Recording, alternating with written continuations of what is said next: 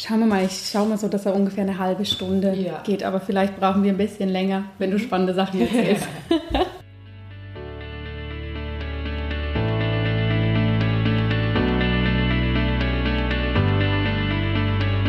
Hallo und herzlich willkommen bei In Good Health, deinem Podcast für einfach gesundes Leben mit Dr. Jana Scharfenberg. Hier bekommst du die besten Tipps und Neuigkeiten rund ums Thema ganzheitliche Gesundheit, Ernährung, Ayurveda und Yoga. Lass dich durch Experteninterviews inspirieren, lerne das Beste für deine Gesundheit und genieß diese Episode.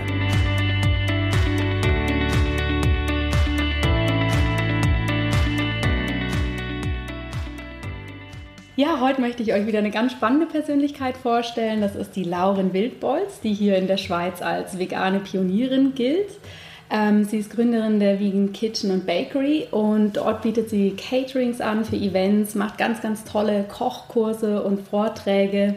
Zudem hat sie vor ein paar Jahren ein wunderschönes Kochbuch rausgebracht, was bei mir zu Hause auch im Regal steht, ja, was ich sehr gern durchblätter. Und sie hat tatsächlich auch das erste vegane Restaurant in der Schweiz eröffnet. Ähm, sie hat eine kleine Tochter und wohnt auch hier in Zürich. Hallo Lauren, herzlich willkommen, schön, dass du ja, da bist. Hallo, vielen Dank für die Einladung zu deinem Podcast. Sehr gerne. Jetzt habe ich dich ja schon so äh, überschwänglich vorgestellt. Gibt es da was, was du gerne noch ergänzen möchtest, was ich jetzt nicht erwähnt habe? Ähm, ja, mit dem ersten Restaurant der Schweiz, da streiten sich oder spalten sich die Geister, weil es gab ja in Kreuzlingen schon mal ein veganes Hotel 2009 okay. und das musste dann schnell wieder schließen und während das eigentlich gerade geschlossen hat, habe ich dann das erste Restaurant der Schweiz eröffnet. Also wenn man es mit Restaurant äh, wirklich so benennt, war es eigentlich schon das erste, weil das Hotel hatte einfach ein integriertes Restaurant, das alleinstehende okay. Restaurant wenn man es genau nimmt. Also ja. Und ja, anfügen vielleicht, ich habe mich auch lange noch mit der Lebensmittelverschwendung mhm. beschäftigt. Ähm, ich habe nach dem Verkauf von meinem Restaurant 2012, ähm, das habe ich an die Firma Sojana verkauft. Die produziert hier in der Schweiz ganz tolle ähm, vegane Alternativprodukte von verschiedenen Milch bis zu Frischkäse und ja auch fermentierte Sojaprodukte. Ähm, die haben das übernommen und machen da jetzt eine Vigilanteria, das ist ganz toll. Und ich habe mich dann eigentlich dem Food Waste-Thema, also Lebensmittelverschwendungsthema gewidmet, weil ich halt auch gemerkt habe in der Gastronomie, ähm, auch wenn man alles gut berechnet und noch ein Suppenkonzept hat, mhm. ähm, da fallen einfach Reste an. Und natürlich, wir haben die nie weggeworfen, wir haben die den Mitarbeitern mitgegeben. Aber ähm, vom Warenaufwand her, in der ähm, Statistik nachher, im Budget von deinem Restaurant fehlt halt das. Auch wenn du es ja. noch weggebracht hast mit einem guten Gefühl, aber die Zahlen, die sagen dann, ja, das fehlt. Das hat man produziert, aber konnte es nicht verkaufen. Und ähm, diese Erfahrung vom Restaurant, aber auch noch so die weitere tiefe Auseinandersetzung mit Veganismus hat mich eigentlich zu der Lebensmittelverschwendung gebracht wo ich gemerkt habe, oh wow, das ist ja nochmal ein riesengroßes Feld, das sich da mhm. auftut, wo mich, ähm, äh, wo mich bestürzt. Also ich habe mich schon ähm, in jungen Jahren eigentlich mit der Lebensmittelindustrie befasst, ähm, Bücher gelesen wie Futter fürs Volk ja. und solche Sachen und war da ähm, recht schnell auch auf der Bioschiene drauf aufgesprungen und auf der vollwertigen Schiene ist mir bis heute sehr wichtig, eigentlich biologische und vollwertige Produkte zu verwenden für meine Küche, auch privat. Und ähm, mit der Lebensmittelverschwendung ist leider bis heute, wurde jetzt viel gemacht hier in der Schweiz, aber bis heute ist es ähm, immer noch eigentlich ein, ein, ja, ein Riesenproblem. Und ich habe ein Restaurant gebaut aus ähm, Abfall, also eigentlich auf, aus, Abfallholz, Abfall. aus Abfallmöbel. Da habe ich mit vier aus der Szenografieabteilung von der yeah. Zürcher Kunsthochschule gearbeitet. Und wir haben da sehr, also es hat dann auch sehr schön ausgesehen. Wir haben sogar Farbe genommen, die abgelaufen ist und haben mhm. Möbel da angestrichen und haben dann ein Restaurant eröffnet. Das war zwei Wochen lang geöffnet als meine Bachelorabschlussarbeit. Das hieß Good Food for You for Free. Und die Idee war halt, dass wir eigentlich eben ähm, Lebensmittel frisch aus Müll verkochen und ähm, da Gourmet-Menüs herstellen gratis. Mhm. Und das war ein, ein gratis Restaurant, wo es eben gratis Essen gab. Und ähm, das hat total gut funktioniert. Und das war dann so ein Langzeitprojekt schlussendlich, weil ich immer wieder eingeladen wurde, um mit Food Waste zu kochen, um über dieses ja. Projekt Vorträge zu halten. Und Das beschäftigt mich bis heute, ähm, ja, eigentlich bis in diese Jahre jetzt. Es gab dann noch so eine Weiterentwicklung, ähm, dass ich noch einen Schritt weiter gegangen bin, dass ich angefangen habe, mit Erde zu backen. Also mit nach Lebensmittelabfällen, also zuerst eben veganer Food, dann Lebensmittelabfälle und am Ende wirklich zum Ursprung zurück, nämlich zu der Erde, wo alles herkommt. Also richtiger Kompost quasi? Genau, also ich habe mich dann spezialisiert auf, ähm, oder ich habe mich entschieden für ähm, rein pflanzliche biologische Komposterde. Das ist mhm. eine frische, neue Erde eigentlich, die auch noch mit Wildkräutern unterlegt wurde. Also da habe ich mit der ähm, Gärtnerei Birchhof ähm, vom Zürcher Oberland gearbeitet. Und ähm, das war ganz tolle, schwarz, dunkle Erde, wie man, mir jemand gesagt hat, die man im tiefen Amazonas findet. So wirklich so eine urschöne wow. Erde, obwohl die ganz neu war. Und damit habe ich sogenannte Dreckskekse hergestellt. Das war aber ein Kunstprojekt, weil in der mhm. Schweiz ist es verboten, mit Erde, ähm, Erde ist kein Lebensmittel, Erde als Lebensmittel okay. zu sehen. In Österreich beispielsweise ist das erlaubt. Also da gibt es mhm. Starköche, die mit Erde kochen gibt auch in Japan einen bekannten Koch, der kocht äh, mit Erde, der nennt das Elemente, Elementenküche. Und oh, was für ein schöner Name dafür. Mhm, ja, ganz toll, wirklich. Also gibt es viele tolle Projekte. Wir haben auch den Rolf Kavietzer hier in der Schweiz, der macht auch so teils vegane Molekularküche und der hat auch schon Erde benutzt, aber wiederum in Österreich für seine mhm. Gäste. Ja, und ich habe das dann als Masterabschlussprojekt, habe ich da sogenannte Dreckskekse den Leuten an der Vernissage versucht zu ja. verfüttern. Und das spielt halt viel mit in den Dreckskeksen, weil ähm, die, ja, beispielsweise das Thema der Armut, also in mhm. ähm, Zeiten der Sklaverei, aber auch ähm, kürzlich Haiti beim, nach dem Erdbeben ja. hat man wieder diese Schlammkekse eigentlich hergestellt. Einfach in Hungersnöten mhm. kommt es öfters vor, dass Erde gegessen wurde und bis heute gegessen wird. Und gleichzeitig ist Erde extrem B12-haltig, also eigentlich mhm. ideal für Veganer. Die Leute der Firma Sojana zum Beispiel nehmen so einen Löffel Bio-Erde und mischen sich den in ein Glas Wasser und trinken das als B12-Supplementierung. Das ist spannend, okay. Also da gibt es wirklich, ich würde das jetzt nicht so empfehlen, ist nicht so schmackhaft, dann nehmen Sie lieber meinen Dreckskeks. Der ist dann auch noch zum Beispiel mit Lebkuchengewürzen mhm. angereichert und ich habe auch eine herzhafte Variante entwickelt. Super. Aber eben, es könnte dann auch so zum Health-Keks werden oder so. Es wird plötzlich Trend, Erde zu essen. Also das spielte viel mit so in einem kritischen auch Kunstkontext. Ja, also ja. das mache ich jetzt nicht für meine Caterings, aber wenn es speziell gewünscht wird für so einen speziellen Anlass mhm. an einer Kunstvernissage oder so, dann bin ich da schon mit dabei mit meinen Dreckskeksen.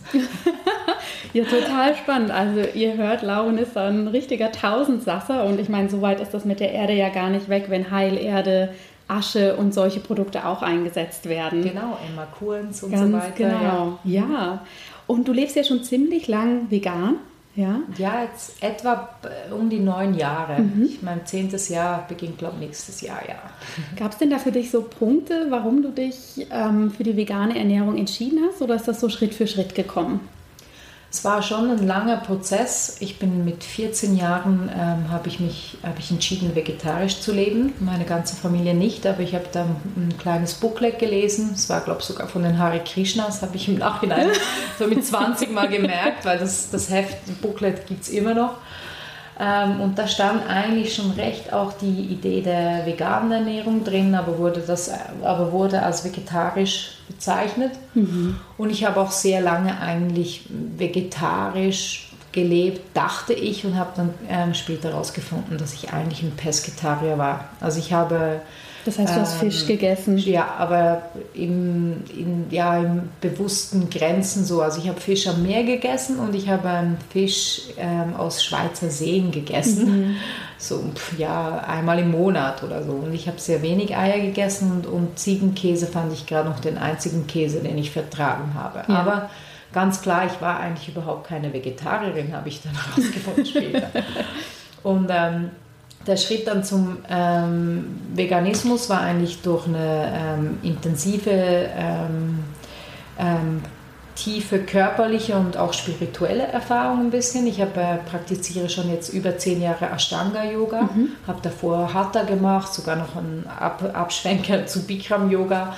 Aber beim Ashtanga-Yoga habe ich wirklich dann was gefunden, was ähm, so meine Daily Practice, meine Lebenseinstellung, was wirklich mir also mehr als nur diese Physical Practice, also diese Asanas, wo man ja im Yoga sagt, das ist ein Weg von den acht mhm. Pfaden ähm, ähm, ja, an jetzt habe ich den Faden verloren. Nein, nein, nicht Faden verloren.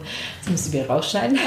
ähm, genau, das der Stanga ist, der hat, hat, eigentlich ist der achtwegige Pfad und ein Pfad davon ist eigentlich nur diese Physical Practice, ja. das, das Yoga. Und diese Physical Practice ist aber sehr anstrengend. Mhm. Und da habe ich gemerkt, trotz meiner eben vegetarischen Ernährung, dass ich ähm, irgendwie an meine Grenzen stoße und dass meine Energie nicht wirklich fließt, dass ich mich nicht so fit fühle, wie ich mich das eigentlich sollte, weil ich dachte, ich ernähre mich relativ gesund, eben sehr vollwertig, ja. biologische Sachen.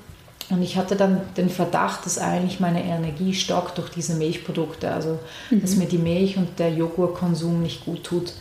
Und musste dann straight sagen, so jetzt mache ich mal ein drei Monate Experiment mit meinem Körper und versuche das mal mit vegan weil ich denke, der Körper, bis der anschlägt mit etwas, geht das schon etwa drei Monate. Also wenn da Reporter zu mir kommen und sagen, ja, ich habe jetzt eine Woche vegan gelebt, ja.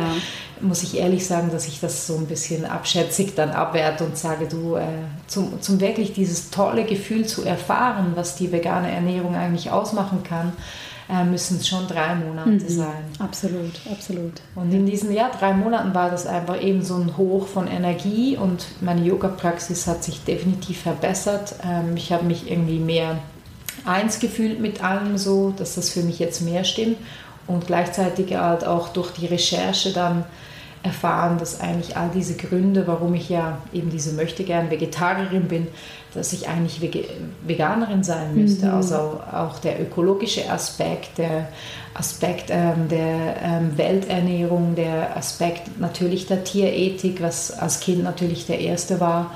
Mhm. Also all diese Gründe eigentlich haben mich dann total überzeugt, dass ich dabei bleiben möchte. Ja. Und das ist jetzt wirklich neun Jahre straight. Also da gibt es nicht jetzt noch irgendwie Fischaussetzer oder mal einen Joghurt, sondern ja. das ziehe ich wirklich durch. Ja. ja. Spannend. Ja, gerade im Yoga ist ja ein großer Aspekt Ahimsa, ja, die Gewaltlosigkeit. Es wird ja in der Yoga-Szene auch immer sehr stark diskutiert, wie weit führt Ahimsa? Bedeutet das jetzt Gewaltlosigkeit gegenüber sich selbst oder auch gegen Tiere? Und muss natürlich jeder für sich definieren, aber ich finde es auch sehr, sehr stimmig, wenn man das natürlich mit einer veganen Lebensweise in Einklang bringt. Freut mich sehr, dass du den Begriff kennst, weil viele ja. kennen den nämlich gar nicht. Oder viele, die Yoga eben als aktive, aktive Praxis oder als Fitness praktizieren, die wissen auch nicht, dass man eigentlich als Yogis, Yogi auf jeden Fall Vegetarier sein sollte Absolut. oder jeder Yogi vom Hinduismus herkommt auch Vegetarier ist. Ja, so, oder? Absolut. Ja. Und was mir ja bei deiner Vegan Kitchen und Bakery auch total gut gefällt, was ja auch so ein Riesenstatement in deinem Kochbuch war, war dieses Vegan schließt niemanden aus, sondern alle mit ein. Das finde ich ist so ein toller Satz, ja, also dass es sehr, sehr inklusiv ist und nicht exklusiv. Das finde ich richtig toll und das finde ich zeigt auch, dass man das sehr undogmatisch ja eigentlich angehen kann und ja, jeder da so ein bisschen seinen Weg gehen kann. Und jetzt bist du ja ähm, auch Mama von einer kleinen Tochter, ja, mhm. und hast dich natürlich entschieden, während der Schwangerschaft deine für dich normale Ernährung auch so weiterzuführen. Und Schwangerschaft ist ja immer so ein besonderer Zeitpunkt im Leben, ja, denke ich, für eine Frau, weil jeder von außen plötzlich Meinungen hat und Empfehlungen und Ratschläge. wie war denn das bei dir? Ähm, wie war denn die Reaktion so aus deinem Umfeld, als du quasi einfach ja, dein Leben so weitergelebt hast wie vorher letztendlich? Ja, das war schon ähm, ähm, ja, erschrecken ist vielleicht übertrieben gesagt, aber ich bin da schon erstaunt gewesen, wie eben, wie du sagst, wie die Gesellschaft plötzlich meint, sie könne da mitreden, weil jetzt äh, irgendwie hat meine, meine Kugel oder das wachsende Kind ist im Fokus der Gesellschaft oder die eben, äh, die, es gäbe irgendwie das Recht, da mitzureden und ähm, ich, das war eigentlich ein längerer Prozess. Also einerseits, ähm, also für mich war es natürlich klar, mich weiterhin vegan zu ernähren, aber äh, mich auch extrem gut zu informieren bezüglich mhm. dem. Es gab dazu mal jetzt vor eben drei Jahren ist das jetzt etwa her, gab es eigentlich fast nur amerikanische Lektüre.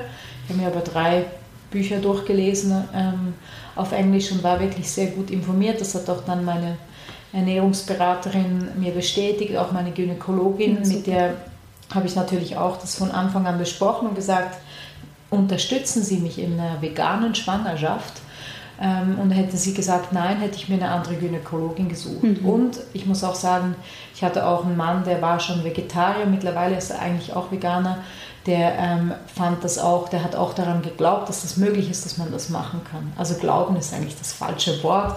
Ähm, es geht nicht um Glauben, sondern es geht um Wissen. Und Wissen mhm. ähm, strahlt nachher auch eine gewisse Stärke aus gegenüber all diesen Kritikern. Wenn man nämlich gut informiert ist, dann kann man, muss man sich auch nicht irgendwie anschüchtern lassen oder ähm, empfindet das gar nicht als Kritik von anderen Leuten, sondern es ist einfach Unwissenheit und dann kann man ja auch einfach aufklären. Aber zum Beispiel, was so extrem krass war, nachher beim Stillen kamen dann die Leute, haha, aber deine Milch ist dann nicht vegan. So blöde, wirklich so blöde Kommentare, ja, ja. Wo, wo, ich irgendwie dann gar nicht darüber reden mag, dass die ganz sicher vegan sei und dass das nicht vegan sei, eben halt die Milch von Kühen zu trinken und naja, also das war so ein längeres Ding. Und der die, das erleuchtendste Gespräch hatte ich mit einer Freundin, die, da war meine Tochter schon auf der Welt und sie hatte auch einen Jungen, der war ein bisschen älter. Da waren wir auf einer Wiese am Laufen und die hatte so äh, überhaupt kein Verständnis jetzt für meine vegane Ernährung oder Verständnis. Also die mag mich und so, aber die hat darüber, kann sie wie nicht wirklich nachdenken. Für sie ist das so völlig out of space. Kein Fleisch mhm. zu essen ist für sie völlig normal dann fand sie so, ja, aber du entscheidest das jetzt einfach so für deine Tochter, dass die jetzt kein Fleisch kriegt, oder? Mhm. Da war es schon, glaube vielleicht sogar die Breinahrung vorbei und hat angefangen mit ein bisschen ähm, vom Tisch zu essen bei uns.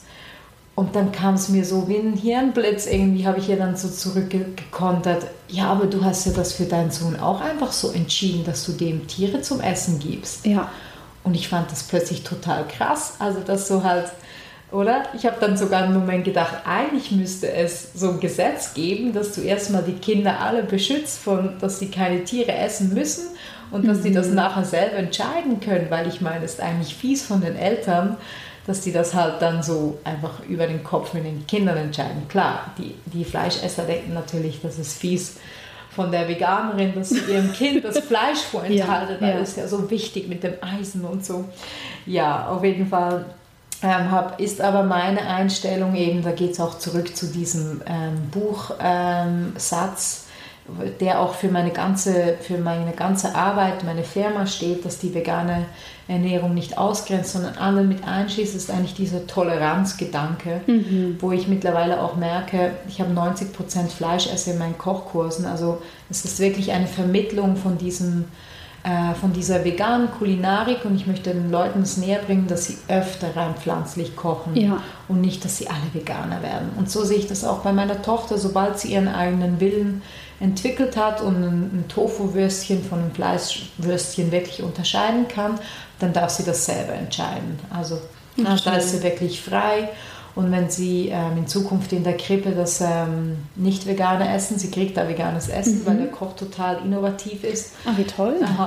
Ähm, dann wird sie, wird sie das Fleischgericht haben können in der Krippe. Ich werde ihr sicherlich zu Hause Fleisch mhm. kaufen und das kochen. Das mhm. kann ich nicht, aber ähm, wenn sie das auswärts essen möchte oder an Kindergeburtstagen und da kann sie auch in ihre Rahmtorte reinbeißen und ja, so. Ja. Das ist also das ist wirklich kein Problem. Ach, das finde ich aber eine ganz tolle Einstellung. Ja, muss, weil sonst alles andere wäre eben, es wäre irgendwie zu patriotisch, religiös ja. und nein, das wollen wir nicht. Super. Ich finde schön, dass du gesagt hast, eben dieses Wissen ist so wichtig. Das ist ja eigentlich in allen Lebensbereichen, wenn man sich über irgendwas informieren kann, dann hat man auch die Wahl, das zu entscheiden. Und was ja so spannend ist, dass gerade so diese vegane Ernährungsweise wird von außen immer sehr, sehr mit so einem Mangel in Verbindung gebracht. Was, was kannst du denn dann noch essen? Wo bekommst du deine Vitamine her? Ja, und ich selber berate ja auch viele Leute in der Ernährung und finde es da auch immer spannend, dass Leute für sich so das Selbstverständnis haben, ich ernähre mich gesund, ich esse ja Fleisch oder ich esse vegetarisch. Das bedeutet aber im Umkehrschluss überhaupt nicht, dass man alle Mineralien ähm, per se aufnimmt, ja, eher im Gegenteil. Und ich frage mich dann auch manchmal, ob eben schwangere Frauen, die sich in Anführungsstrichen normal, ja, mhm. sagen wir mal gesellschaftlich eher anerkannt weiterhin ernähren, ähm, dass die vielleicht häufiger, sagen wir mal, da unter den Radar fallen und vielleicht einen Vitaminmangel haben, als jetzt Frauen, die vegetarisch oder vegan leben, wo per se viel stärker drauf geachtet wird. Definitiv. Und dasselbe ist nachher, dasselbe trifft auch, das hat mir auch die Ernährungsberaterin vom Kinderspital in Zürich bestätigt, dasselbe passiert nachher auch mit den Kleinkindern, die zu ihr geschickt ja. werden. Das sind also vegane Eltern sind da einfach größtenteils. Natürlich gibt es Ausnahmen, bestätigen die Regeln, aber ja. die sind sehr gut informiert und Eltern, die ihrem Kind alles geben, die kommen dann vielleicht eher mit einem Vitamin, Eisenmangel, B12-Mangel ähm, zu der Ernährungsberaterin. Absolut. Und ähm, vielleicht noch mit dieser Einschränkung, ähm, ich finde eben, es ist das Gegenteil der Fall. Es tut sich eine riesige neue Welt auf von neuen kulinarischen Erlebnissen. Mhm. Also ähm, das ist, für mich war das eine Explosion in der Kreativität in meiner Küche. Das plötzlich, natürlich kann man aus alles essen oder als Vegetarier kann man all diese Lebensmittel, könnte man auch essen, ja. aber man kommt gar nicht dazu, weil es ist so einfach, sich ein Spiegelei in die Pfanne zu werfen oder noch ein Stück Käse dazu zu nehmen. Und wenn man Veganer wird oder vegane Küche praktiziert, dann, ähm, dann öffnet sich plötzlich so ein Repertoire von Lebensmitteln wie 28 verschiedene Linsensorten schon nur in der Schweiz erhältlich. Ja. Äh, man fängt wieder an mit Hirse zu kochen und man, man, also schon nur diese ganzen Getreidesorten, die faszinieren mich wirklich total. Mhm. man braucht vielleicht mehr Wildkräuter, weil die auch nochmal ähm, ähm, einen größeren Nährwert haben und man ja, erfahrt da total viel. Und ich denke auch, dann kommt auch immer oft so das Konter, ähm, denken, ja, aber das ist so aufwendig und da muss man so viel wissen und muss sich so gut informieren und dann denke ich so, hey, für etwas, was man dreimal pro Tag täglich ja. macht, für den Rest von seinem Leben, da kann man sich doch mal ein paar Stunden Zeit nehmen und das mal stimmt. ein gutes Buch lesen und im Internet ein bisschen recherchieren. Also, es gibt ja äh, so viele Informationsquellen schaden, dafür. Ja, ja, genau. Welche Bücher hast du denn genutzt zur Vorbereitung?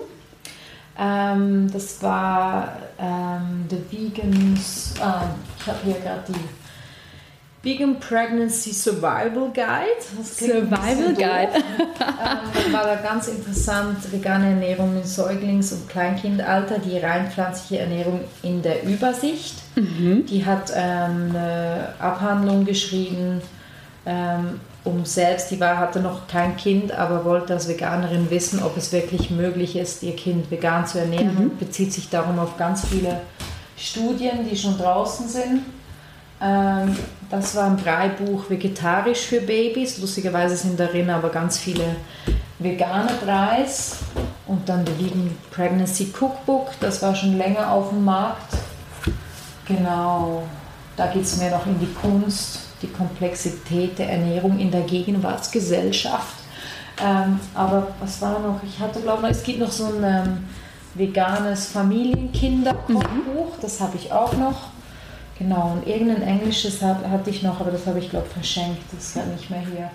Aber eben, also wenn man da auf Amazon schaut, da gibt es wirklich ganz viel Tolle. Ich würde jetzt vielleicht eher empfehlen, nicht unbedingt äh, gerade ein Kochbuch äh, zu kaufen, sondern eher eins, das einfach sehr viel auch Theorie drin hat oder wo die Rezepte vielleicht so ein bisschen die Nebensache sind. Oder eben dann in Zukunft vielleicht mein Buch. Ah, jetzt hast du selber schon so eine schöne Überleitung gemacht. ja, erzähl mal. Du hast ja eben schon ein Kochbuch geschrieben und jetzt bist du gerade an deinem nächsten großen Projekt dran.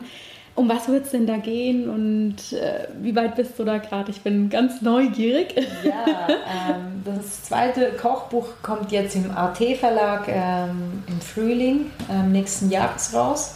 Und da geht es um die vegane Schwangerschaft bis zur Kleinkindernährung. Und zwar ähm, habe ich äh, auf all meinen Recherchen eben mit der eigenen Erfahrung gemerkt, hey, es gibt eigentlich kein Buch, schon gar nicht auf dem deutschen Markt, das all diese vier Phasen zusammen fasst, beziehungsweise auch ähm, noch in, in, in Rezeptideen widerspiegelt. Und die Ernährung in der Schwangerschaft ähm, unterscheidet sich ein bisschen zu der Ernährung während der Stillzeit. Mhm. Und wiederum die Breinahrung und dann die Kleinkinderernährung ist nochmal ein, ein, ein, anderes Thema. Also die ersten zwei Kapitel in meinem Buch ähm, behandeln die Ernährung der Mutter oder werdender mhm. Mutter und die zwei weiteren Kapitel die Ernährung vom Kind. Okay. Und die Kochbücher, die jetzt auf dem Markt sind, sind immer entweder oder. Also es ist entweder ja. für die schwangere Frau oder es ist für die Kleinkinder, Vegan Kids oder so. Und ich fände das ganz ähm, praktisch, wenn das mal alles zusammenkommt. Und klar, es ist grundsätzlich eigentlich ein Kochbuch, aber ich probiere wirklich so ein eine Mischung zwischen Sach- und Kochbuch dahin zu kriegen. Ich arbeite auch mit einem Oberarzt zusammen, mit Ernährungsberatern, die da auch dann noch Texte beisteuern werden. Toll. Und weit, wie weit, ja, wir haben alles schon abfotografiert, also gekocht wurde schon alles. Ähm, wir haben pro Tag teils 17 Rezepte ähm, fotografiert Oh, und ich wow. habe die gekocht. Das war ähm, ja anders wie bei meinem ersten Kochbuch. Das, da habe ich mir mehr Zeit genommen. Das entstand auch so im Laufe von zwei Jahren. Jetzt Ja. ist da schon mehr Druck. Und ähm, jetzt sind wir wirklich noch ähm, bei den inhaltlichen Teilen, bei den Texten, die jetzt alle zusammenfließen und dann hoffe ich, wird das wirklich eine tolle Sache. Also es wird ein, ich glaube, ein dickes Buch. Es wird etwa um die 200 Seiten umfassen. Na, toll. Und die Fotos werden sicher genauso schön wie im ersten Buch, nehme ich an. Die sind ja da schon ein Traum. Danke vielmals. Ja. die hat mein Vater dazu mal gemacht. Der war in den 80er Jahren ein noch bekannter ähm, ähm, ähm, Fashion- und aber auch Still-Life-Fotograf. Und das war eine ganz schöne Zusammenarbeit mit ihm. Jetzt wird er aber nächstes Jahr 80. Jetzt habe ich gesagt, ja, ich entscheide mich jetzt dafür die Food-Fotografin, die mir auch den Verlag ähm, empfohlen hat. Okay. Das war auch ganz eine nette Zusammenarbeit. Toll. Und das kommt Anfang 2017 raus. Genau, im Frühling, Frühling 2017, ja. Wow, super. Und hast du denn auch vor in dem Bereich, du machst ja schon viele Kochkurse und Caterings, ist denn das auch noch ein Bereich, in dem du, sagen wir mal, auch praktisch in Zukunft Sachen anbieten möchtest für werdende Mütter oder ähm, ja, wie man sein Kleinkind ernährt? Ist da was in Planung? Ja, also definitiv ähm, habe ich mir schon, das war halt schon auch mit dem Food Waste Projekt so, oder dass ich danach öfters eingeladen wurde für Vorträge und äh, mich natürlich für die Sache mehr und mehr eingesetzt habe. Und ich denke, dass das jetzt hier mit diesem Thema ähm, auch ganz auch automatisch, ohne dass ich da viel mache, sich so ergeben wird. Kann mir aber vorstellen, dass ich auch vielleicht noch einen Kochkurs dazu entwickle. Also ich mache jedes Jahr erfinde ich wieder mal einen neuen Kochkurs, weil auch die Konkurrenz schläft ja nicht. Also äh, die Mikro Clubschule, wo ich drei Jahre geholfen habe, das vegane Programm aufzubauen und die grünen Smoothies hingebracht habe an die Mikro Clubschule. Ja, die haben jetzt ein ähnliches Angebot wie ich natürlich. Ich bin da aber gegangen und mache das jetzt selbstständig oder auch das Hiltel hat halt auch sehr günstige Smoothie-Kurse und deswegen muss ich da mich immer wieder neu erfinden. Und zum Beispiel das vegane 10-Gang-Menü, ähm, das macht mir so schnell niemand nach und das läuft auch richtig gut bei mir. Und ich denke gerade eben vielleicht vegane Brei, Nahrung, Kleinkindernährung, das wäre sicher ein schöner Kurs. Also da gibt es eigentlich auf diesem Feld auch nicht so viel. Ich bin da selber von der Stadt auch in Kursen gewesen, die halt vegetarische Optionen haben, aber ich kann ja auch ähm, adaptieren und habe Ja. halt daraus dann so meine veganen Schlüsse gezogen und ähm, habe dann ein bisschen recherchiert. Ja, aber da wird sicher noch ein bisschen auch in Zusammenarbeit dann mit, dieser, mit diesem Buch-Release werde ich sicher da ein paar Sachen machen.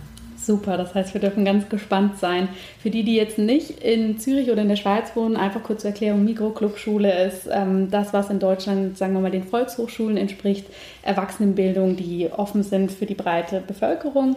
Hiltel ist hier ein wunderbares, vegetarisches, veganes Restaurant, was auch sehr viele Kurse anbietet, oder? Das kann man mal Genau, so die haben eine kurz eigene sagen. Kochakademie Ja, mittlerweile. Ja, ja. Die schulen auch Gastroköche und ich habe dort selber auch schon zweimal Gastkochkurse Mhm. gegeben. Also die machen das auch ganz toll, ja. Ja. Und für alle, die in Zürich wohnen, das äh, vegane Zehn-Gang-Menü, das habe ich auch schon mal bei Lauren gemacht und das ist wirklich der Hammer. Also alle, die hier wohnen, meldet euch da mal an, geht da mal hin, das war wirklich super. Ja, sehr gut. Und auch noch eine Information, bevor das Buch rauskommt. Man kann sich auch gerne bei mir ähm, direkt melden, wenn man Fragen hat. Also das Ah. Flowers hat ja auch einen, einen, einen Bericht über mich gebracht, und über ähm, die Kleinkinderernährung und vegane Schwangerschaft. Und da habe ich auch schon erwähnt, dass man sich auch vorzeitig mit Fragen bei mir melden kann. Und da haben sich wirklich so ein paar schwangere Frauen schon bei mir Ah, gemeldet. toll. Und ich gebe da gerne mal telefonisch oder auch per Mail ein bisschen Auskunft, auf was zu schauen ist oder kann eben auch Ernährungsberater empfehlen und so Ah, weiter. super. Ja. Ja, kannst du denn vielleicht zum Abschluss uns noch so ein paar konkrete Tipps ähm, geben, wenn jetzt Frauen, die schwanger sind oder schwanger werden wollen, was kannst du denen so mit an die Hand geben? Ein paar grundsätzliche Tipps für die Schwangerschaft und dann für die Stillzeit. Was sind da so die wichtigsten Faktoren, die du so siehst? Ja, gerne. Ähm, also was ich selber nicht wusste, wie ich schon schwanger war, ist ja dieses Folsäuren-Thema. Sagt einem mhm. ja niemand. Aber ich glaube, die Frauen, die da ähm, schon lange schwanger werden wollen, haben das sicher beim Gynäkologen oder so schon gehört, dass man etwa drei Monate davor schon mit Folsäure anfangen sollte. Ähm, ähm, dann, dann lustigerweise, wollte ich vorhin auch schon sagen, kriegen ja auch die, die Frauen, die jetzt nicht eine vegane oder vegetarische Schwangerschaft ähm, ähm, durchleben, in der Schwangerschaft und in der Stillzeit kriegen sie ein ähm, Supplementierungsvitaminpräparat. Mhm. Ähm, hier in der Schweiz ist es oft das Elevit. Ja. Das ist aber gar nicht vegan. Also da gibt es auch ähm, andere ähm, Varianten. Da kann man googeln und schauen, was man da haben möchte oder was der Gynäkologe einem verschreiben kann, je nach mhm. Deutschland oder Österreich. Und da ist immer B12 zum Beispiel auch schon drin. Ah, ja. Also ähm, auch äh, alle anderen Frauen kriegen B12. Mhm. B12 ist wirklich, da ist nicht zu spaßen. Also wenn da draußen jetzt ähm, Ökomamis sind, äh, finde ich auch ganz toll. Ich bin auch eine Ökomami eigentlich, aber es geht halt so weit, dass man nicht impft und dass man irgendwie auch findet, ja, in der Schwangerschaft die Natur hat es uns ja so gegeben ja. und ich muss da jetzt nicht noch supplementieren und stellen das alles in Frage und finden, das geht alles von alleine. Nein, also B12, ähm, für das haben wir auch eine Medizin und eine Wissenschaft mhm. und sind an einem Standard und haben kein Völkeraussterben mehr, weil wir dieses medizinische Know-how haben und das sollte Absolut. man wirklich drauf hören. Ja. Man muss nicht übertreiben, schon gar nicht mit Medikamenten natürlich. Ich bin auch der Meinung, zuerst immer natürlich versuchen und wenn es anders nicht geht, dann halt mit einem ja, äh, Antibiotika oder so dahinter, finde ich, bin ich auch nicht ein Fan davon natürlich, aber man kann wirklich froh sein, dass diese Dinge gibt. Mhm. Und B12 ist echt, kann ganz schlimm rauskommen, wenn man da nicht supplementiert während der Schwangerschaft. Mhm. Ähm, das kann also ein Kind geben mit neurologischen Schäden. Das Kind kann zur Geburt auf die Welt kommen mit einem offenen Rücken. Ja. Also das ist wirklich nicht zu spaßen. Und ich selber empfehle eigentlich während der ähm, Schwangerschaft eine zusätzliche B12-Supplementierung. Also B, die ganzen B-Vitamine, die kann man nicht überdosieren. Das ist mhm. zum Beispiel mit Vitamin D anders. Aber deswegen macht das also gar nichts aus, wenn da noch ein bisschen zu viel ist. Das wird einfach wieder ausgeschüttet. Das ist ja wasserlöslich. Ja, deswegen ja. würde ich jetzt eben so dieses Multivitaminpräparat, das während der Schwangerschaft eh von der Gynäkologin empfohlen wird, oder verschrieben wird, meine ich, ähm, nehmen, wo B12 drin ist mhm. und noch ein zusätzliches B12. Okay. Ja. B12 kann über die ähm, Speicheldrüsen sehr gut aufgenommen werden, deswegen ist ein Spray mhm. zu empfehlen, also so ein Mundspray. Gibt es zum Beispiel in der Schweiz bei Vegusto zu bestellen online. Ähm, findet man aber vielleicht auch in der Apotheke oder dann auch eben B12 äh, Dragees, Tabletten und so weiter.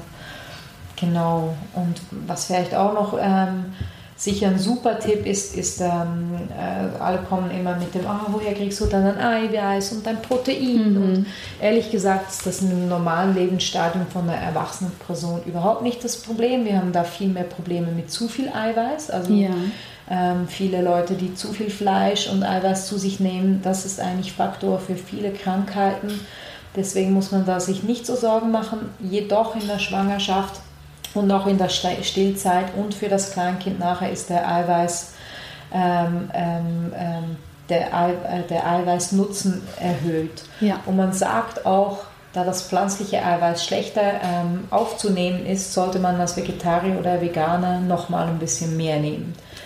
Okay, das da heißt, das nicht supplementieren in irgendeiner Art und Weise, sondern tatsächlich mehr in die Nahrung integrieren? Unbedingt. Also mit okay. Nahrung kann man Eiweiß sehr gut supplementieren. Ganz berühmt sind ja zum Beispiel die Hanfsamen oder ja. eben das Soja. Ja. Also Soja ist immer noch die beste ähm, rein pflanzliche ähm, Proteinquelle. Mhm. Ähm, wenn man da vielleicht äh, ein bisschen ausweichen will, kann man auch ähm, ähm, in ähm, anderen Sachen, sogar in Quinoa, haben wir ein pflanzliches Eiweiß mhm. drin, da gibt es ganz viel. Aber was ganz wichtig ist, ist ja diese biologische Wertigkeit, ja. dass man eigentlich in Kombination isst. Man hat zwar jetzt herausgefunden, dass man das in, im, im Laufe eines Tages kann man diese verschiedenen Lebensmittel kombinieren. Also nicht jedes Gericht muss ein Protein und ein, ein, eine Kohlenhydrat-Getreidespeise ähm, in sich sein. Also das mhm. wäre dann eben diese ideale, kluge Kombination, Ja. wie das Eiweiß besser aufgenommen werden kann. Da weißt du natürlich auch gut Bescheid, oder? Da muss ich dir nicht erklären. Aber ähm, da kann man wirklich sein ähm, pflanzliches, seine pflanzliche Eiweißaufnahme ähm, optimieren, indem man ein bisschen auf diese Kombination Okay. schaut. Und vielleicht noch ein paar Beispiele, das wusste man schon im, im alten Indien, wo ja leider der Hinduismus ein bisschen demodé wird und wo die Leute jetzt anfangen, Fleisch zu essen. Aber die haben zum Beispiel Linsengerichte mit Reis kombiniert, wunderbare biologische Wertigkeit. Ähm, Im Nordafrika, ähm, Ägypten und so weiter, Marokko hat man das Pita-Brot mit dem Hummus. Ähm, äh, in Südamerika sind's dann, äh, ist der Mais mit, dem, mit, den, mit den Bohnen. Ja. Und hier in der Schweiz könnte man auch sagen, gewisse Bohnengerichte mit Kartoffeln und so weiter ist dann bei uns eigentlich diese Kombi. Okay. Genau. Ja. Also das heißt während der Schwangerschaft äh, Folsäure, Vitamin B12 ja, Mhm. und äh, gute Kombination von Eiweißen, dass man eine gute Wertigkeit hat. Genau. Und was ich auch auf jeden Fall empfehle, sind Bluttests. Also wenn man vielleicht Veganer ist und sich achtet und so, macht man so, sowieso halbjährlich oder jährlich mal einen Test. Also wenn man vielleicht frisch Veganer ist, würde ich empfehlen, gerade mal von Anfang an einen Ja. zu machen. Oder wenn man schon lange Vegetarier ist und dann Veganer wird, eignet sich das wirklich auch mal zu schauen, so eine Standesaufnahme, wo stehe ich. Und vor der oder Anfang, Anfang von der Schwangerschaft unbedingt einen Bluttest machen, zu schauen, ob da vielleicht irgendwo ein Speicher schon ganz unten ist, weil dann kann man sehr gut auch mal eine B12-Spritze geben oder Ja. so. Also es ist Ja. wirklich wichtig, dass da nicht ein, der Speicher ganz unten ist und man geht da in eine vegane Schwangerschaft rein. Das kann für das Kind echt gefährlich werden. Ja. Und ich würde dann auch noch mal während der Schwangerschaft ähm, schauen. Und danach, während dem Stillen, ist das Kind ja wie durch die Muttermilch noch abgedeckt, wenn es mit dem Stillen klappt. Und da werden, also mir wurde gesagt, in Amerika werden sowieso gleich, gleich bei der Geburt diese Bluttests gemacht und auf B12 ähm, getestet. Das ist bei uns in der Schweiz überhaupt nicht so. so. In Deutschland auch nicht. Ah, ja, eben gar nicht der Fall. Und ich musste, also mit eins habe ich einen Bluttest für meine Tochter ähm, äh, machen lassen und jetzt auch wieder mit einem Zweijährigen. Mit der, also es gibt ja diese Jahreskontrollen und ich habe das jetzt gerade verbunden mit so einem Bluttest. Ein bisschen dramatisch gewesen, weil da kriegt sie dann so ein, ein Betäubungspflaster am Arm und da wird schon eine ganze Menge Blut weggenommen. Also Ja. es war ein bisschen ein schlimmes Erlebnis. Es hat mir auch total leid getan für meine Tochter und gleichzeitig fand ich dann aber auch, ja, diese zehn Minuten ein bisschen Ja. Leiden und Ja. Drama ist es mir echt wert für all diese Tiere, die eigentlich dann nicht Ja. sterben müssen dafür. Also es war mir wirklich, ist mir dann nochmal so bewusst worden, so was ich da eigentlich mache, weil es hat mir ist mir dann auch, also Mhm. hat mir dann auch einen Moment lang mich so geschüttelt und so, hey nein, nur weil ich dir jetzt meinen veganen Willen durchsteuere, Ja. muss die jetzt da so leiden. Und da habe ich gemeint, nein, es ist richtig, es ist eine gute Sache, weil Ja. damit ähm, können wir eben Ahimsa, können wir ein bisschen weniger Leid verursachen. Also, Oh ja, das kenne ich aus meiner Zeit in der Kinderheilkunde, aber auch noch diese Dramen des Blutabnehmens. Ja. Aber das Spannende ist, meistens ist eben der Moment ja für die Kinder ganz schrecklich und zwar nicht mal der Peaks an sich, sondern dieses so viele Erwachsene stehen rum, sie werden festgehalten, ja. sie wissen nicht genau, was passiert. Und letztendlich sind wir da wieder am Punkt, was wir vorhin schon gesagt haben. Du als Veganerin ja, möchtest das gerne testen lassen. Ähm, andere Eltern lassen es nicht testen, die alles ihrem Kind geben, aber es heißt nicht per se, dass das Kind besser versorgt ist. Ja? Ja. Das ist wahrscheinlich eher so eine Grundsatzfrage, wann macht es Sinn, das mal überprüfen zu lassen und wann nicht. Genau, Auf ja. jeden Fall. Also würde Sinn machen, wenn das hier in der Schweiz auch Standard wäre, weil also meine Freundin eben, die hatten sieben- und zehnjährigen Buben und beide hatten schon akute Vitaminmangel Ja. mit, mit sechs und das sind Ja. alles Esser. Ja. Und da hat man halt erst dann, weil die so träge und müde und kaputt immer waren, hat man erst Absolut. dann einen Bluttest gemacht, oder? Absolut. Und so weiß man von Anfang an. Bescheid und kann auch bei der Ernährung natürlich ein bisschen mehr schauen, oder? Absolut. Also, Ja. Und gibt es noch weitere Empfehlungen für die Stillzeit, konkret, auf was die Mutter Ja, bei der sollte? Stillzeit, das jetzt gerade im, im, im Kochbuch, ähm, bei den Rezepten sieht man das jetzt ein bisschen, da geht es natürlich auch um ges gewisse Geschmäcker Mhm. ähm, mit der Ernährung, wo man vielleicht ein bisschen meiden sollte. Also zu scharfe Nahrung ist wirklich abzuraten, weil sonst das Kind irgendwie die, die Milch nicht mehr trinkt oder nicht Ja. mag trinken, weil das, die, das überträgt sich wirklich auf die Milch. Die Milch Ja. ist dann auch scharf. Ähm, zu viel Knoblauch, Zwiebeln sind nicht zu empfehlen. Man kann schon ein bisschen, also es muss nicht gerade irgendwie totale yogische, ayurvedische Küche sein. Mhm. Ähm, und äh, zum Beispiel Spargeln, also es gibt ein paar Säuglinge, die das trinken, aber Spargeln, wenn man Spargeln isst, dann schmecke die Milch wirklich wie, wie, wie, wie, wie Bisi. Äh, wie, sagen, wie sagt man auf Deutsch? Wie Urin. Pipi, wie Urin. Wie Pipi, genau. Genau. Und das ist auch abzuraten. Mhm. Und natürlich, also was ganz spannend ist, man meint ja in der Schwangerschaft müsse man für zwei essen. Bitte Frauen, macht das nicht. Das leider nicht. Anfang, leider nicht. Am Anfang sind es knapp mal 100 Kalorien mehr mm. und gegen das Ende der Schwangerschaft geht das zwischen 400 und 500 Kalorien. Aber das ist dann mm. wirklich erst im 9., 10. Monat. Und aber nachher, während der Stillzeit, geht das wirklich weiter so ab. Also das mhm. sind 500 Kalorien plus. Das Stillen braucht wirklich extrem viel. Deswegen kann man auch während dem Stillen schön wieder seine Kilo ähm, dann fallen, purzeln lassen, weil ja. man ist eh im Stress mit dem Kleinen und so ja. und stillt das die ganze Zeit. Also da, aber da muss man echt ähm, füt, reinfüttern so. Also ja. Und da empfehle ich eigentlich ähm, einfach auch gute Kalorien zu essen. Natürlich mhm. auch schon in der Schwangerschaft. Also äh, Süßes ist okay, aber warum nicht etwas backen mit Vollkornbrot? Ähm, ja. Irgendwie ein bisschen einen Alternativzucker brauchen dafür.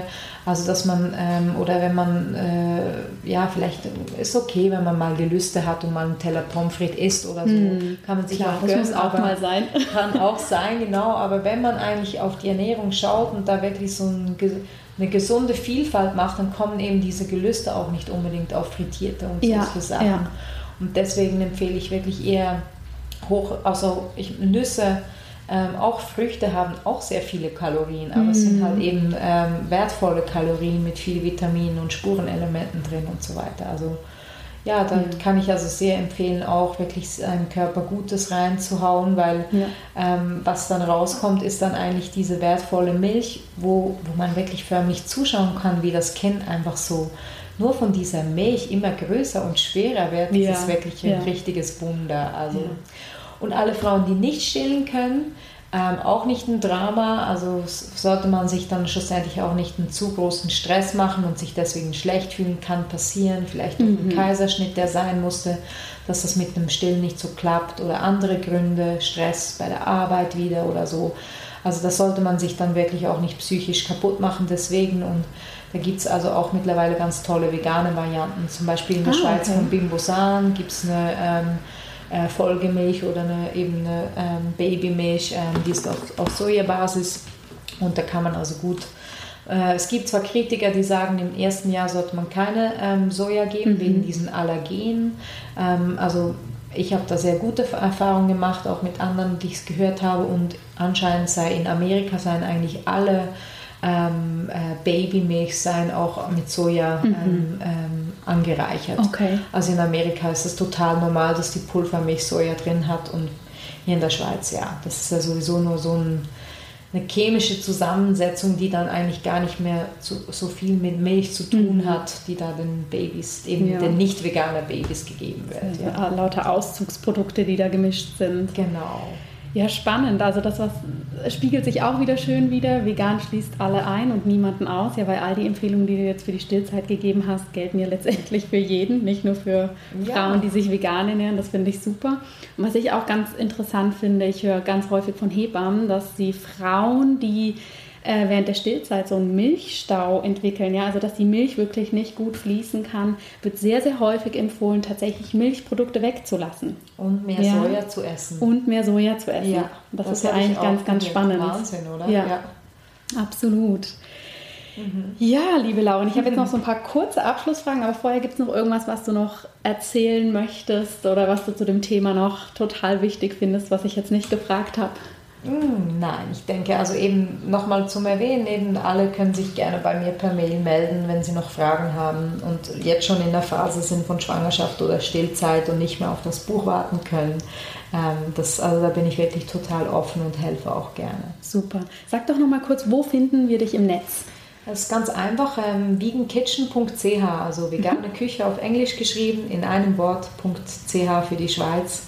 Und da findet ihr alle Informationen, auch mein Blog und meine Kochkurse und so weiter. Perfekt. Also ich werde all die Informationen eh dann noch in die Show Notes packen, auch die ganzen Super. Bücher, die die Lauren jetzt empfohlen hat. Das müsst ihr euch gar nicht alles jetzt beim Zuhören merken. Ähm, das kann man dann alles nochmal nachlesen. Ich schließe meine Interviews immer mit so fünf kurzen Fragen ab.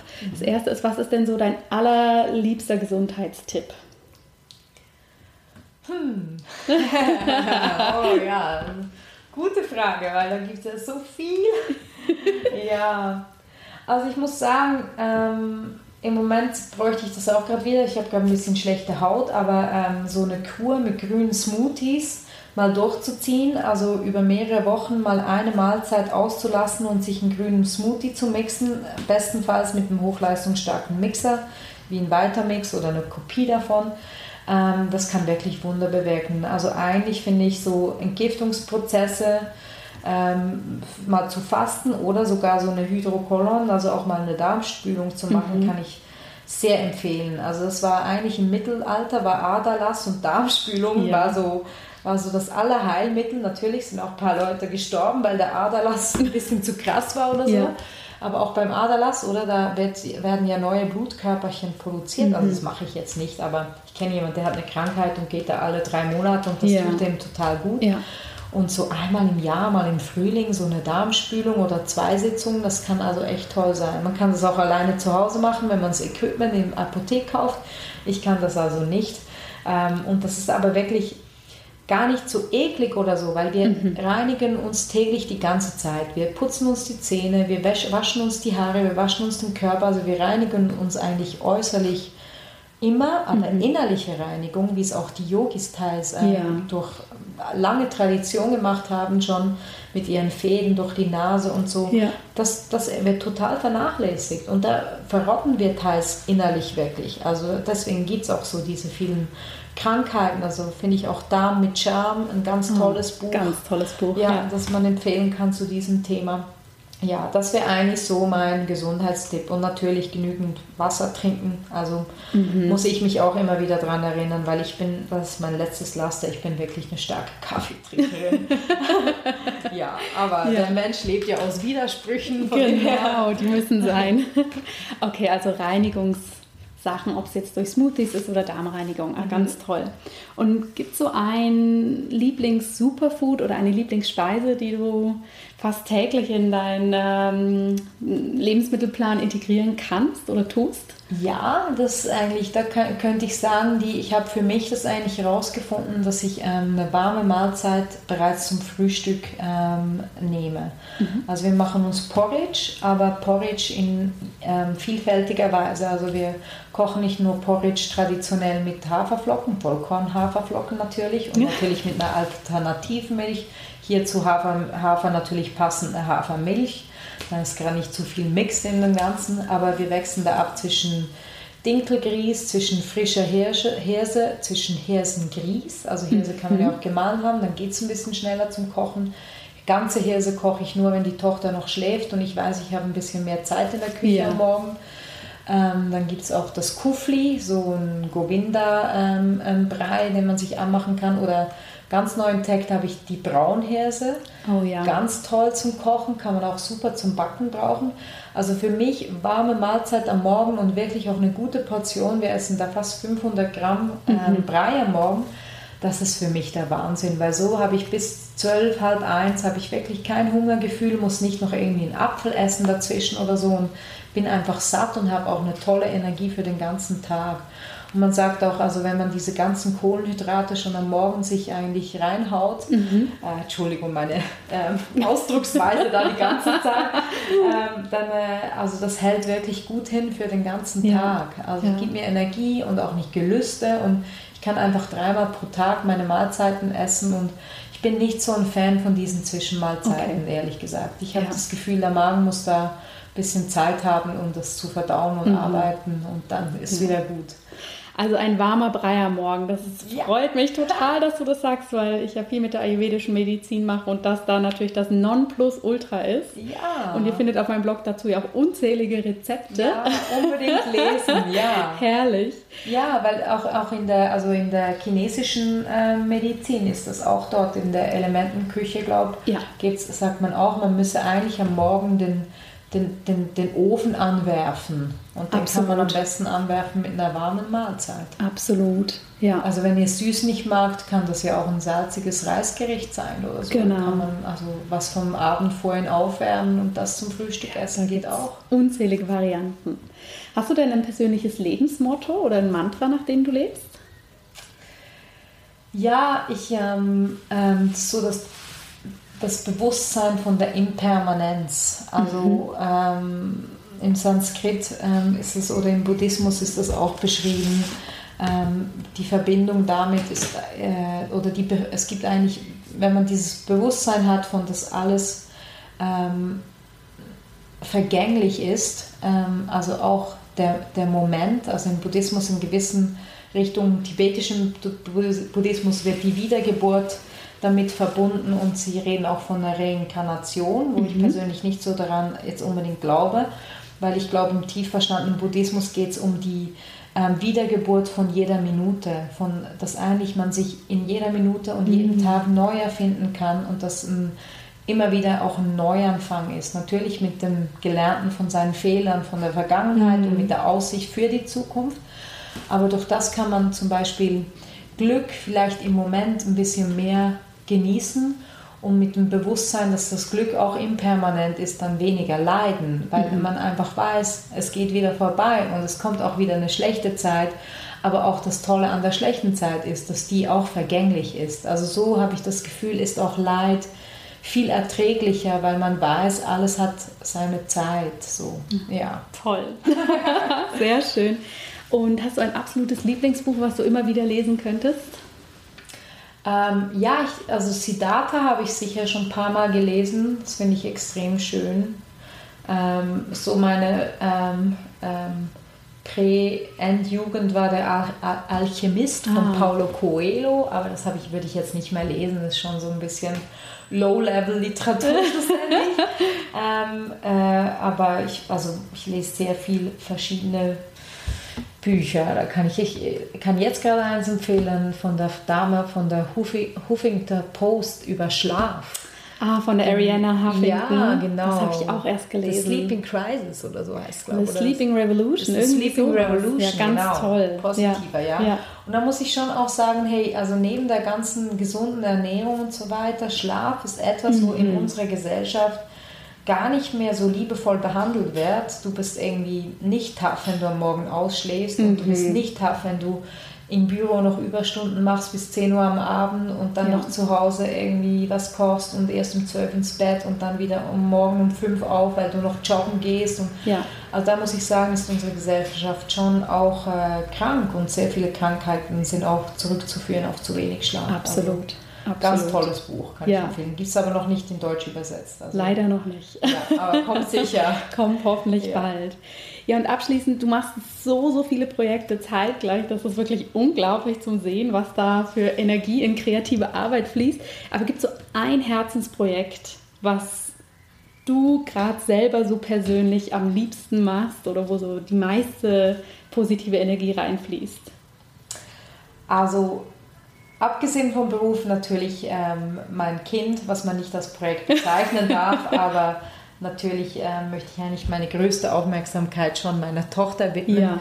Aber parallel dazu ist mir auch die Arbeit sehr wichtig und ich arbeite gerne und eben, das habt ihr vorhin gesagt, wir werden ja mindestens noch 30 Jahre arbeiten. Wenn man selbstständig ist, wird man vielleicht auch bis 80 arbeiten, so wie mein Vater, den ich total bewundere Ja. wenn man gesund und fit ist natürlich. Ähm, aber ja, ähm, da ist so ein Bewegtbildformat in Planung, wo ich eigentlich seit drei Jahren davon träume, äh, mehrere Konzepte schon geschrieben habe. Das war noch nicht ganz klar, ob das jetzt ein YouTube-Channel wird oder ob das noch ins Fernsehen kommt und ich kann noch nicht so viel dazu mehr verraten. Aber ähm, das wäre eine ganz tolle Sache, ähm, wenn man das ähm, machen könnte, weil mit so einem Bewegtbildformat kann man halt noch mal viel mehr Leute erreichen. Die Leute heutzutage mögen nicht mehr so lesen und vielleicht eher hören, deswegen Ja. ist der Podcast sicher auch ganz toll. Aber ähm, schauen mögen die Leute dann doch schon. Und wenn man noch was ähm, schön visualisieren kann, ästhetisch visualisieren kann, also das ist so ein bisschen ein Traum von mir. Ähm, wenn der in Erfüllung geht, dann Toll. Ähm, ja, Lauren, vielen, vielen herzlichen Dank für das Interview. Das waren so spannende Infos, die mich jetzt auch wieder inspiriert haben, da sowas mitzunehmen in den Tag. Ähm, alle Informationen, die Lauren jetzt hier so genannt hat, werde ich mit dazu packen, dass ihr das nachlesen könnt. Und ich bin mir ganz sicher, dass wir die gute Lauren, egal ob im Film, Fernseh, Buchformat, im Internet, die wird uns sicher viel über den Weg laufen und das auch gut so. Ich danke dir ganz, ganz herzlich. Danke dir vielmals. Ganz schönen Tag euch allen. Vielen herzlichen Dank, dass du heute wieder dabei warst. Wenn dir diese Folge gefallen hat, dann hinterlass uns gerne eine positive Bewertung bei iTunes. Alle Show Notes und weiteren Informationen findest du auf www.in-good-health.com. In Good Health. Einfach gesund leben.